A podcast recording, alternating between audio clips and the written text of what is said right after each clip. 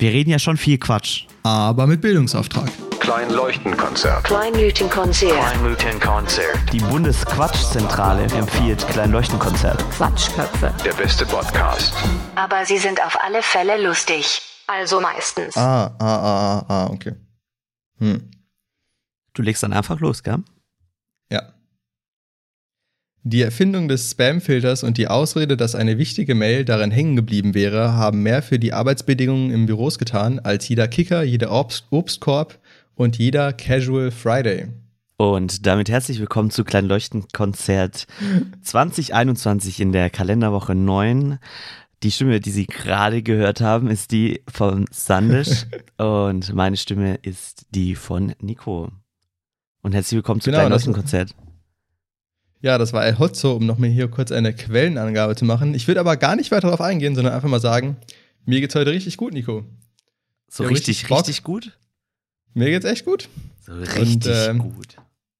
Ich hoffe, es wird eine coole Folge. Ja, irgendwie. Ich habe mal bei Ja, einem Theaterstück mitgespielt. Ähm, das, da ging es um, das war eine Komödie, die war sehr unterhaltsam, nannte sich No Business Like Show Business. Und die Rahmenhandlung war die, dass ähm, bei den Oscar-Verleihungen, also in der fiktiven, nur noch die ausgemustersten Stars sozusagen dort sind und dann sind die Hauptfiguren diese neuen Stars.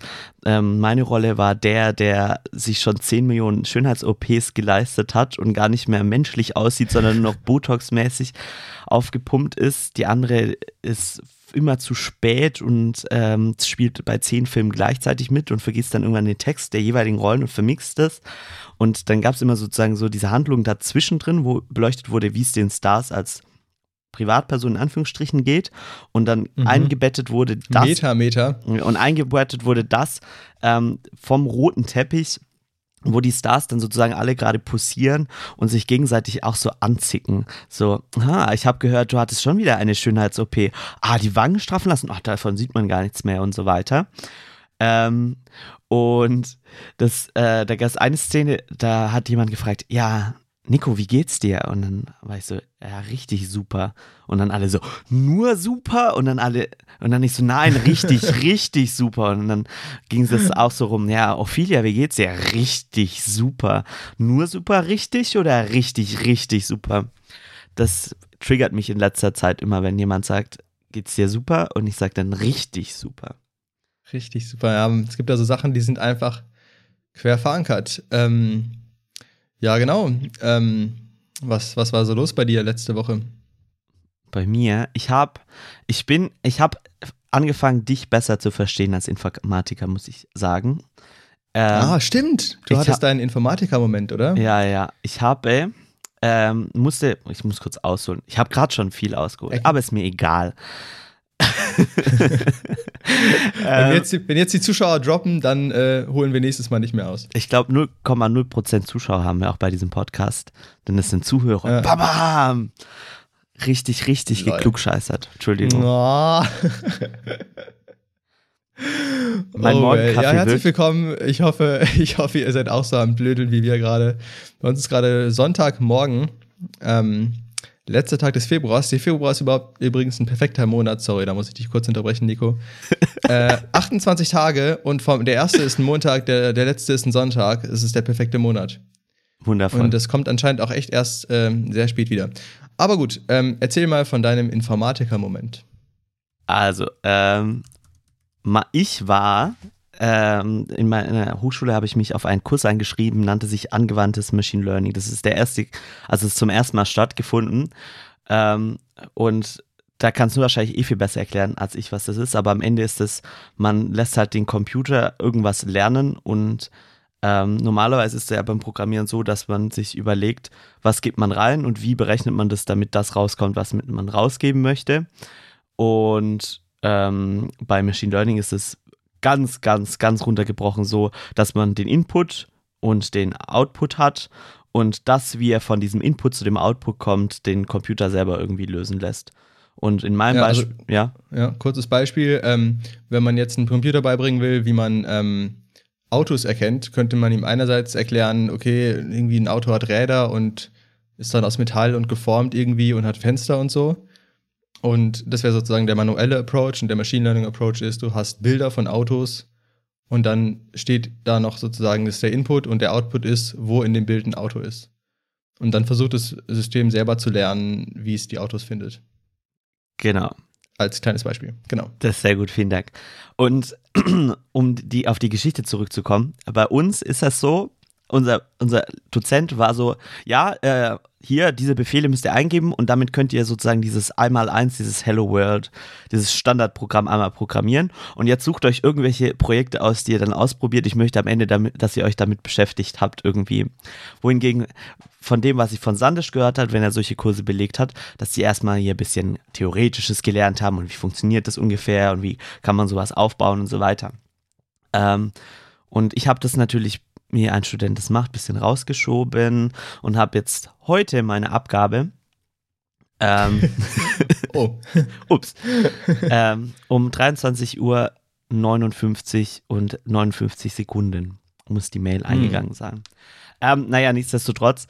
Äh, und dann haben Sandisch und ich heu- äh, die Woche auch mal telefoniert gehabt und ich war so, oh, Sandisch, ich habe keine Ahnung, was ich da mache und ich kopiere gerade einfach irgendwelche wilden Schnipsel aus dem Internet in meinen, in meinen Code rein und guck, es ob es funktioniert und dann funktioniert es nicht und dann manches funktioniert, aber ich weiß auch nicht warum und dann meinte er so, herzlich willkommen in der Informatikerwelt.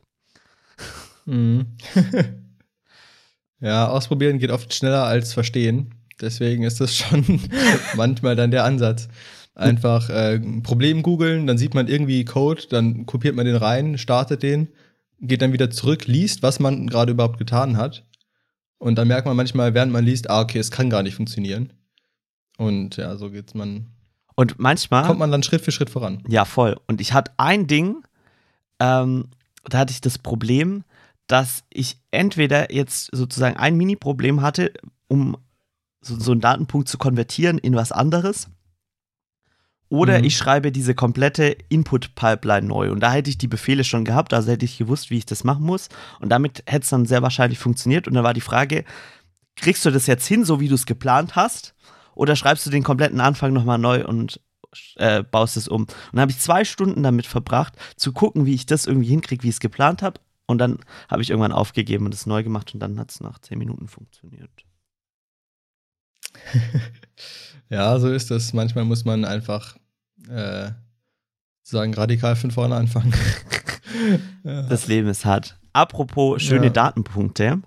Du hast doch neulich in die Statistiken reingeguckt ähm, Mhm. von Kleinleuchtenkonzert und ihr müsstet 0,7 Tage durchhören, um alle Kleinleuchtenkonzert-Episoden bis jetzt anzuhören am Stück. Stimmt, ja. Das ist echt viel, wenn man sich mal so überlegt. Könntest du dir Aber das irgendwie auch wenig, wenn das so Ja. ein, ein Jahr lang Arbeit. äh, Wir haben ja bald unser einjähriges Nico, ja. Oho. Äh, Im April, glaube ich. Ähm, du meinst, könnte ich mir vorstellen, Ta 0,7 Tage lang nur den Podcast zu hören am Stück? Vor allem dir selbst zuzuhören. Ach so, mir selber zuhören. Schwierig, schwierig, schwierig. Ähm, also man muss sagen, ich habe mich schon mehr dran gewöhnt, als sich wahrscheinlich andere dran gewöhnt haben, die jetzt vielleicht keinen Podcast haben. ähm, weil ähm, man muss dazu sagen, während wir jetzt hier den Podcast aufnehmen, sprechen wir in den Mikrofon und ich habe Kopfhörer auf. Mm, Darüber höre ich Nico, darüber höre ich aber auch mich selber, um zum Beispiel zu hören, dass wenn ich gegen den Tisch komme, dass man das halt auch im äh, kleine Demonstration an der Stelle, äh, dass man es halt auch hört. Oder zum Beispiel, was auch ganz äh, problematisch ist, wenn man an dem äh, Mikrofonständer so rumkratzt, das hört man auch. Ja, das macht man Und- auch einfach so. Also man hat ja die Hände nicht auf dem Tisch, sondern man kratzt immer so am Mikrofonständer und guckt dann, das ist dann so der Nervenkitzel, ob man das dann hört oder nicht. Genau, und damit man aber sozusagen selber weiß, was man gerade tut und ob man irgendwie zu laut ist oder zu leise, muss man sich die ganze Zeit während der Aufnahme selber hören. Ähm, was ja schon mal grundsätzlich ziemlich ungewohnt ist, aber dadurch, ähm, glaube ich, ist es auch nicht so schlimm, wenn ich mir dann sozusagen eine Folge von meinem eigenen Podcast anhöre. Was ich grundsätzlich nicht tue, außer manchmal ähm, sind wir irgendwie sehr unsicher, ob wir, ob wir nur, ob wir äh, gerade gute Qualität abliefern oder schlechte Qualität und dann hören wir uns das vielleicht doch mal an. Was Ähm, ist dann das Ergebnis genau. meistens? Meistens bin ich ganz zufrieden. Ah, das ist schön. Was überraschend ist, weil ich bin sonst generell oft unzufrieden. Aber also mit, jetzt nicht generell mit allem, aber so mit, ähm, ich sehe halt immer Verbesserungspotenzial bei, bei vielem. Ist ja auch gut. Genau. Ist ja auch gut. Ist auch gut, das stimmt, das stimmt. Ist ein zweischneidiges Schwert, wie man so schön sagt. Ja. Wir haben das gerade schon so ein bisschen gemacht. Ähm, Sandisch hatte die Idee für eine neue Rubri äh, Rubrik, die sporadisch immer mal wieder eingestreuselt wird über die nächsten ähm, Episoden in die Zukunft hinein. Und vielleicht verschwindet sie auch wieder wie der Techniktipp der Woche oder bleibt für immer da. Auf alle Fälle nennt sich Ja. diese Rubrik Sandisch erklärt IT. Und du hast Oder dich jetzt Informatik vielleicht. oder Informatik. äh, Technik, Digitalisierung, irgendwie sowas. whatever. Du könntest was finde, IT ist fast sogar das un uncoolste Wort von der ganzen das richtig. Bubble. Ja, bei IT denkt Aber, man ja. immer so an den Typ, der den Drucker anschließt. An den IT-Support, ja. Ja, No Vor allem- natürlich, die sind auch wichtig, aber ja, aber ja, vor allem, weißt du, es gibt ein technisches Gerät, das hasst, glaube ich, Menschen und das sind Drucker. Weil Drucker funktionieren auch nur, nachdem du sie gekauft hast, eingesteckt hast und beim ersten Mal ausdrucken und danach funktionieren sie nicht mehr auf den ersten, auf den ersten Try. Wobei ich kurz einen Shoutout geben muss, der Drucker, den wir in Freiburg haben, der funktioniert seit Jahren, knocking on wood, ziemlich gut. Der hat noch nicht rumgemacht, wir nutzen auch immer so Fake-Patronen und So er hat sich noch nicht beschwert. Ähm, weiß nicht, ob die recycelt sind, auf jeden Fall nicht die Originalpatronen. Nicht schlecht. Ähm, genau, was ich noch erzählen wollte, ähm, wir, wir sind gerade in einer, ähm, in einer Mitbewohnersuchphase. Ja, nochmal kurze Referenz zu unserer DWG-Suche-Folge, weil ähm, ich ziehe tatsächlich um bald im April und ähm, mein Mitbewohner auch. Und genau, wir suchen gerade einen Mitbewohner und ähm, ja, echt ganz, ganz spannend dann irgendwie so dann die Wohnung zeigen und sich mit so Leute kennenlernen, virtuell natürlich erstmal. Und ähm, schon irgendwie eine verrückte Sache, dass man dann so, also wir haben das schon recht ausführlich und entspannt gemacht, dann irgendwie eine halbe Stunde bis Stunde mit jedem telefoniert. Er hat noch nur so eine engere Auswahl, die wir dann ähm, sozusagen zu so einem Gespräch eingeladen haben. Ähm, und schon krass irgendwie, dass man dann aber nach so einem Gespräch halt dann entscheidet, ja oder nein, ich will mit der Person jetzt zusammenwohnen. Ähm, und das ist ja schon echt voll die große Entscheidung und es geht irgendwie immer voll schnell. Ähm, ja. Vor allem, was ich Crazy. immer fies finde, um nochmal die, die Klammer ein wenig auszuweiten. Also du hast am Mhm. Ende hast du halt, also bei uns war es immer so, dass du dann am Ende meistens zwei Menschen hast, wo du sag, sagst so, eh, da, nach dem, was du gehört hast oder gesehen hast, kannst du dich nur, nur zwischen den zwei jetzt so richtig entscheiden. Da ist dann am Ende ist es Mhm. einfach entweder Bauchgefühl oder irgendwer sagt, ja, die Person und dann, aber man hätte Mhm. genauso, man wäre genauso gut völlig okay gewesen mit äh, der anderen. Ja. Aber aus der anderen Perspektive ist es halt so richtig schlimm, wenn du dann einfach eine Absage bekommst und dann denkst, hm, toll. Äh, oder halt, was ist richtig schlimm, aber es ist dann natürlich so nervig, vor allem wenn man dann jetzt ähm, gewusst hätte, dass man sozusagen mit einer ähnlich guten Chance auch hätte einziehen können. Ja, voll, voll. Deshalb Ja. habe ich ja damals auch bei unserer Episode gesagt, schaut, äh, hört doch, jetzt habe ich es auch gesagt. die, die Schaut Folge, euch das Cover für eine Stunde an. die WG-Suche. Ja. Ja. das Cover, oh, das war, das war so ein Student, der da sitzt mit so einem Pappschild, gell? Das war aber nicht so gut gezeichnet. Da muss ich Echt? nur. Oh, weiß ich gar nicht mehr. ah, genau. das habe ich nicht so gut gemacht. Naja, never ja, mind. safe. Sandisch Nico ist auch ein erklärt. Perfektionist. Ja, Ja. ein bisschen. Sandisch erklärt ähm, Digitalisierung, das Digitalisierung. IT, Informatik und alles drum und dran mit den Menschen. Ich habe eine Frage an dich, Genau. Sandisch. Du hattest keine Ja. Zeit, dich vorzubereiten, also wirklich nicht. Oh, ähm, okay. also war das, war, war die, äh, gehört das jetzt auch noch zur Kategorie oder? nee, nee, das, also jetzt Nee, nee, kommt an- gleich die andere. Frage. Okay. okay. Heute ist ein bisschen wild, es tut mir leid. Also, Sandisch. Ja, aber ist gut. Ich habe Frühlings, ich habe das Gefühl, es ist Frühling bald. Sorry, ich unterbreche dich auch die ganze Zeit, weil ich so so hyped bin irgendwie. ähm, ich finde es voll schön, dass es so warmes, äh, so warmes Wetter ist. Findest du es auch schön? Sehr schön. Okay, Ja, lass mich jetzt kurz stell meine Frage deine stellen, bitte. Ja, ja, ja. Sorry. Okay? Alles klar. Ja. Äh, Was, Ja, hm, was macht Google so besonders und, und was ist, also vor allem damals, als die sozusagen das gegründet haben, was macht Google eigentlich so richtig? Ja, also die machen eine Suchmaschine. und also die haben ja mit einer Suchmaschine gestartet und damit haben sie sehr viel Geld verdient. Und dann haben sie sich überlegt, ähm, um nachhaltig erfolgreich zu sein im schnellen Internet, brauchen wir andere Produkte. Und dann haben sie sich halt, äh, haben sie andere Produkte entwickelt, zum Beispiel Gmail ähm, oder Chrome, der Bra äh, Browser. Und, oder sie haben andere Produkte gekauft, zum Beispiel YouTube. Und ähm, du meinst, warum sie am Anfang die beste Suchmaschine waren? Ja. Und was, was, was, was Das- macht denn, also, also was, was, warum gab es denn damals diesen Need zu sagen, wir brauchen so Suchmaschinen oder so? Ähm, weiß ich tatsächlich nicht genau, aber ich meine, das Internet ist ja gewachsen. Am Anfang gab es irgendwie Webseiten von Universitäten oder so und dann kamen Leute dazu, die irgendwie eigene Webseiten gemacht haben. Und dann hat man ja irgendwann die Übersicht verloren. Also früher war es ja so, ja, was ja heute nie passiert, ist, dass man die URL vergisst. Weil wenn du jetzt irgendwie, keine Ahnung, was, äh, sagen wir mal, Dr. Oetker suchen willst und du hast ja keine Ahnung, wie die, wie die jetzt sich schreiben oder .de oder .com oder sonst was, du googelst halt einfach und dann hast du's. Und ähm, das war natürlich früher nicht möglich, bevor es Suchmaschinen gab. Und es war wahrscheinlich dann irgendwann halt ein Hassel in dem Moment, wo es dann sozusagen so viele Webseiten gab, dass man sich nicht mehr alle melden konnte, äh, merken konnte. Ähm, und was der Algorithmus ganz am Anfang gemacht hat, den haben sie natürlich äh, massiv verbessert über die Jahre und der ist mittlerweile, ähm, ja, also wahrscheinlich schwer nachzuvollziehen, aber das, die Grundidee war, dass, ähm, dass man sozusagen das Internet als Netzwerk dargestellt hat oder als, ähm, als Graph, wie man sich zum Beispiel jetzt Deutschland als Straßenkarte vorstellen kann und so gucken kann, okay, wir haben verschiedene Städte und die sind verbunden durch Straßen und zwar durch große Straßen und kleine Straßen und dazwischen sind Dörfer und so weiter und so fort. So hat man ungefähr das Netz sich sozusagen vorgestellt und die Straßen waren links. Also wenn ich jetzt eine Webseite hatte und deine Webseite verlinkt habe, dann gab es halt eine Verbindung zwischen meiner und deiner Webseite. Und ähm, genau, die, dann war die Idee, je mehr Webseiten auf eine Webseite verweisen, desto besser ist äh, oder wichtiger ist die Webseite.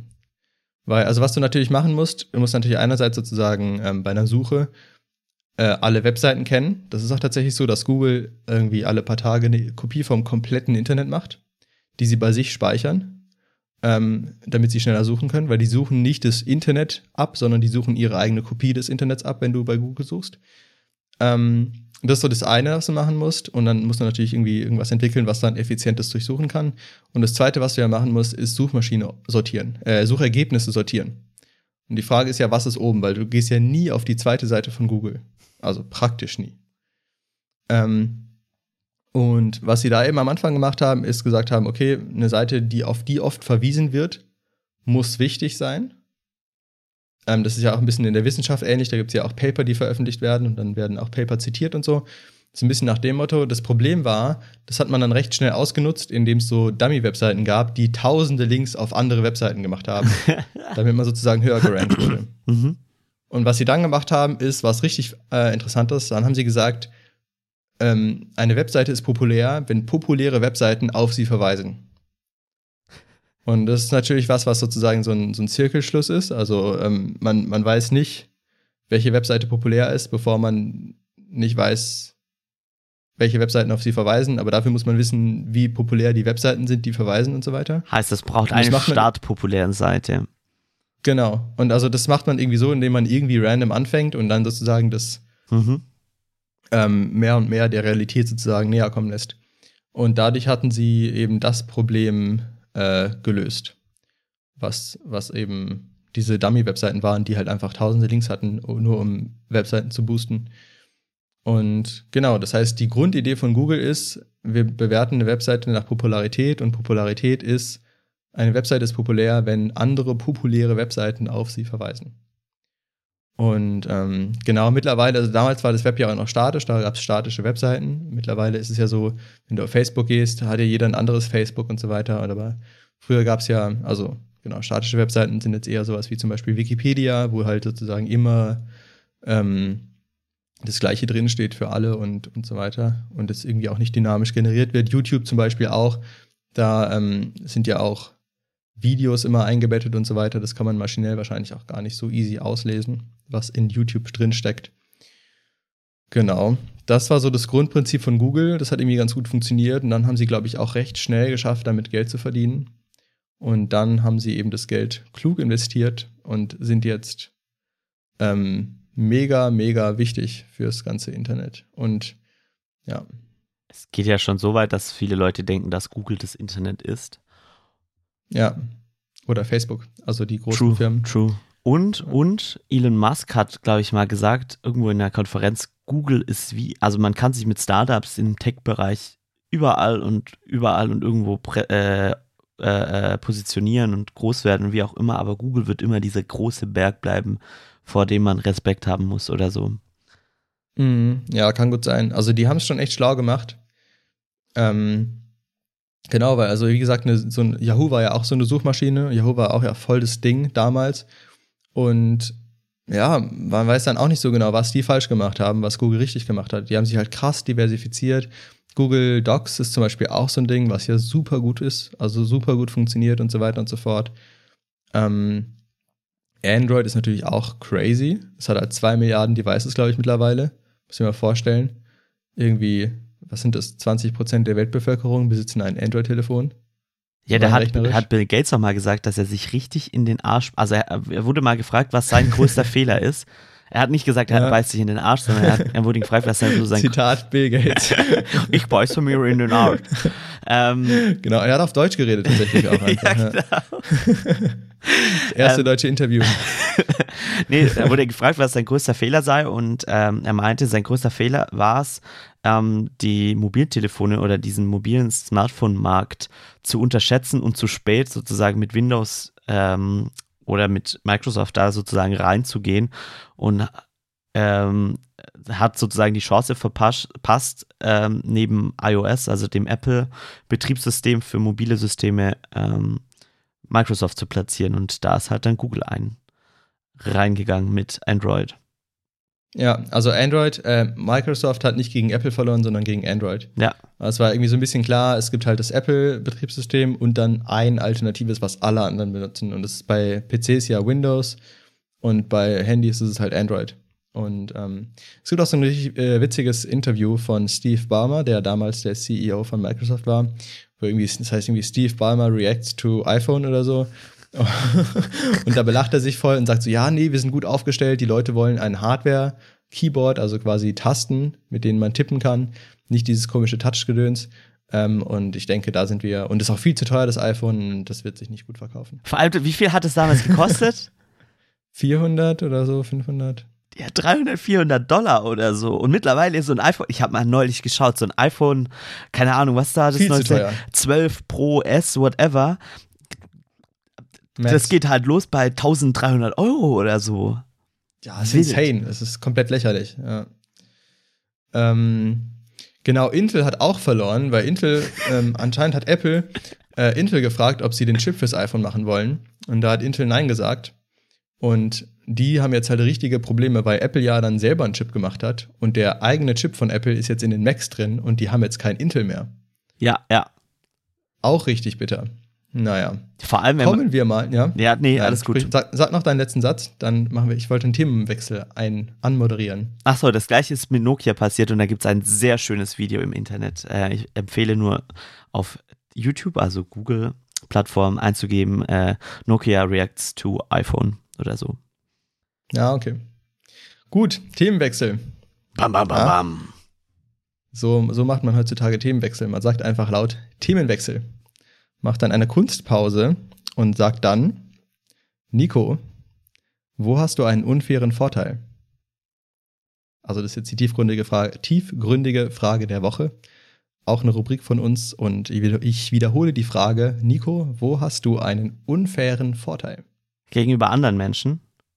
gegenüber, also, ja, Also, ähm, ich würde die Frage so, so stehen lassen, wie sie ist. Du darfst sie so interpretieren, wie du magst. Ähm, ich habe wieder ganz viel Alles gesagt Podcast gehört, deshalb würde ich jetzt einmal kurz über die Frage sinnieren und sie danach beantworten. Okay. Weil das du kannst auch auch zuerst eine andere Frage beantworten. Ja, ja, genau. Nein, das macht dann, das macht der Martin Sonneborn. Ich bedanke mich für diese Frage. Ich möchte erstmal eine andere beantworten. Die Partei ist sehr gut. Ähm, nein. Ähm, zur Frage zurück. Nico, wo hast du einen unfairen Vorteil? Da muss man sich natürlich erstmal fragen, irgendwie ähm, Vorteil wem gegenüber? Also Vorteil ist ja immer ein Vergleich. Ähm, Mhm. Aber wenn du das so, so im Leben siehst, also wenn, wenn wir die Frage darauf sozusagen auch auf unfair bezogen, ähm, sozusagen, was, was ist überhaupt fair und in welchem Bereich sieht man das? Ähm, Mhm. Also wo stecken wir diesen, diesen, den Rahmen? Ähm, und wenn wir das jetzt sozusagen auf das ganze Leben und so weiter stecken, ähm, sind wir natürlich, bin ich auch sehr dankbar und irgendwie, ich hoffe, relativ demütig, ähm, dass ich in einer sehr privilegierten Position bin. Im ersten Punkt, dass ich in Deutschland geboren bin und deutscher Staatsbürger bin.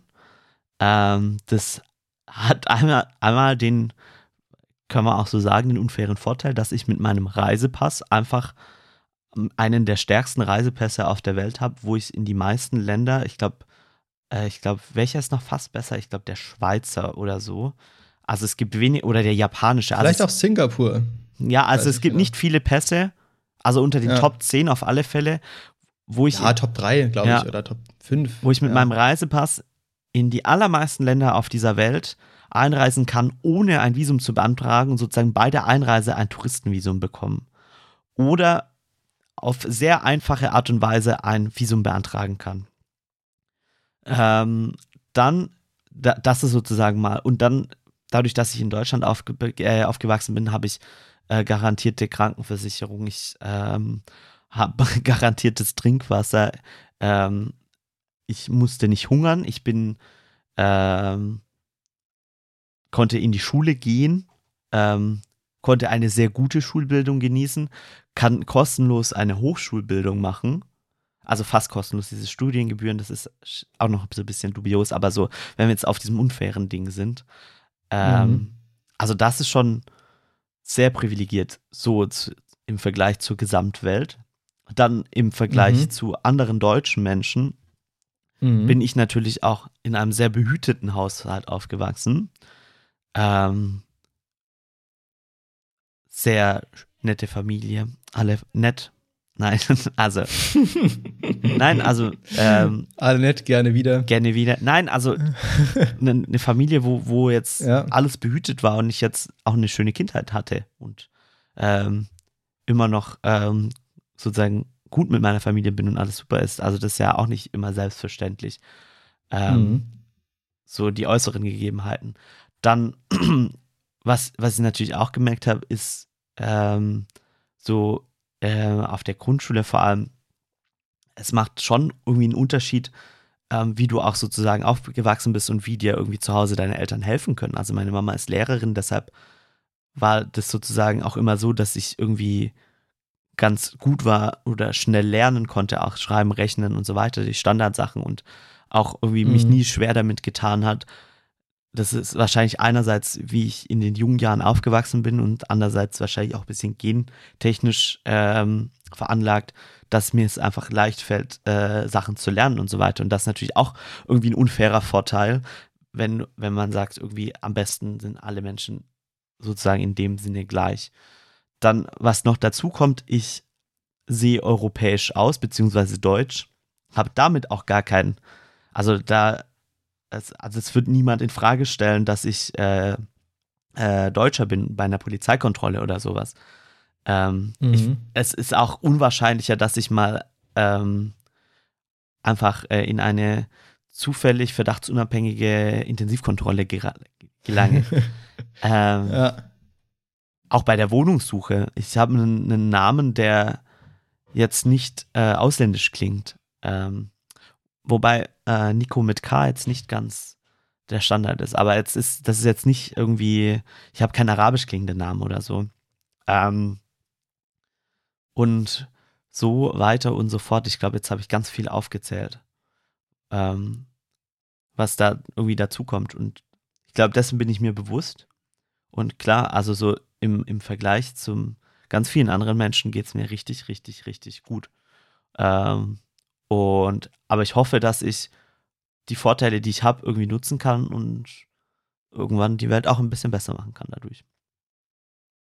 Voll gut. Um das so abzuschließen. Boah, ich habe einen richtigen Monolog gehalten. Aber voll schön. Um jetzt nochmal ein bisschen äh, den Quatsch in den Bildungsauftrag zu bringen, äh, würde ich jetzt nochmal im Vergleich zu einer Giraffe, welchen Unfallvorteil hast du im Vergleich zu einer Giraffe? ich will deine Antwort damit nicht ins Lächerliche ziehen. Ich fand es sehr gut, was du gesagt hast und ähm, ja. Ja, vielen Dank. Äh, Im Vergleich zu einer Giraffe, ich finde es wundervoll. Im Vergleich zu einer, hast du mal eine Giraffe gesehen, wenn die trinken muss? Mhm. Das ist ein Struggle. Das ist ein richtiger Struggle. Mm, Was dazu kommt, äh, ich durfte mal nach Afrika reisen. Das auch wieder zu Mhm. den Privilegien gehört, die ich irgendwie genießen darf. Und ähm, durfte mal live einer Giraffe beim Trinken zuschauen. Äh, in einem Nationalpark. Und die muss richtig, also die stand dann da, 15 Minuten lang, guckt sich um an diesem Wasserloch, ob irgendwo irgendein sonstiges äh, Tier auflauert, wahrscheinlich ein Löwe Mhm. oder so. Und dann geht sie, Mhm. nimmt sie langsam ihre Vorderfüße und tut die so Stück für Stück auseinander tun, auseinander Mhm. Aber die kann die nicht so richtig runtergehen, weil sie sonst vorn überkippen würde, sondern die muss Ah, okay. die so gestreckt lassen, aber fächert das sozusagen auf, damit sie ihr Gewicht da besser halten kann oder weiter runterkommt. Und dann verhakt die sich irgendwie so in ihren Gelenken und geht dann mit dem Kopf so runter. Das sieht super lächerlich aus, wie die da trinkt. Das sieht auch richtig ungemütlich aus. Und das ist auch die Haltung, ähm, da könnte sie dann auch nicht abhauen und wegrennen, sondern dann wäre sie einfach direkt, ähm, direkt Opfer von anderen Tieren, die sie reißen möchten. Und Und cool. trinken fällt mir Gegensatz dazu, viel, viel, viel leichter. Und vor allem, ich muss kein Wasserloch suchen. Ich gehe mit meinem, auch wieder in Deutschland natürlich, äh, mit meinem Glas an den Wasserhahn. Wir haben hier beste Trinkwasserqualität. Das Wasser, das aus dem Wasserhahn kommt, ist teilweise sogar besser als das Wasser, was äh, in Flaschen abgefüllt ist. Und, Ist auch das best, am besten kontrollierteste Lebensmittel Ja. in Deutschland. und hol mir da dann Wasser raus und trink das einfach. Aus einer Flasche oder aus dem Glas. Ja. Ganz entspannt. Genau. Crazy. Ähm, ansonsten, ich frage dich vielleicht nächste Woche, ähm, was dein unfairer Vorteil ist. Dann darfst du dir das schon mal überlegen. Machen wir. Oh, ja. ja mu- muss ich echt mal überlegen. Naja. ich ich, ich denke mir lieber die Fragen, also ich, ich denke, wenn ich eine Frage stelle, oft nicht darüber nach, was ich darauf antworten würde. Das, das ist gefährlich. Ähm, da da gibt es dieses Sprichwort bei den Anwälten: Frage nichts, was äh, von dem du nicht die Antwort schon weißt. Bei Anwälten. Ja, also beziehungsweise vor Gericht. Okay. Also wenn du einen Zeuge vernimmst, also zumindest war das so in Suits. Eine Okay. amerikanische Serie, amerikanische Anwälte vielleicht. Aber ich habe das noch woanders gehört, Ja. in irgendeiner, aber also wahrscheinlich vor allem Amerika, Amerika, ähm, dass man nichts fragen sollte, von dem man nicht schon vorher weiß, was davon die Antwort ist. Okay, aber dann findet man ja nie was raus. Ja, doch, du findest das halt irgendwie sonst raus, aber im Gericht, also im, im Ja, Gerichtssaal okay. dann sozusagen. Wenn du Ja, nicht weißt, also wenn ich nicht weiß, was, also da auch wieder die Macht des Agenda-Settings, wenn du weißt, ah, was da, Ungewissheit. ja, genau. Und dann Die lieber die Frage nicht stellen. Mhm. Mhm. Naja. Naja. Ich hoffe, das war diese Gut. Woche viel Quatsch, ein bisschen Bildungsauftrag. Ja, viel Bildungsauftrag auch, ne? Die ganze IT-Sachen und Boah, so. stimmt. Google, Wir, wir, ja. wir, wir halten unser Versprechen.